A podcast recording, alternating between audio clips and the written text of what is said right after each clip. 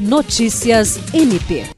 O Ministério Público do Estado do Acre, por meio da primeira Promotoria Especializada de Defesa do Consumidor, instaurou o procedimento investigatório para apurar irregularidades no Hospital de Urgência Infantil, URGIL. No dia 25 de fevereiro de 2022, a promotora de justiça Alessandra Garcia Marques participou de reunião com o PROCON e Vigilância Sanitária, visando tratar de assuntos envolvendo irregularidades no atendimento oferecido pela unidade hospitalar e sobre as condições sanitárias e estruturais.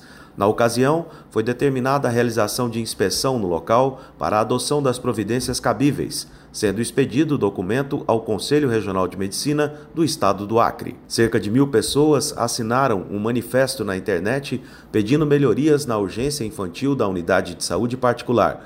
Dentre os problemas referenciados pelos denunciantes constam a falta de médico, bem como de estrutura para o atendimento infantil. William Crespo para a Agência de Notícias do Ministério Público do Estado do Acre.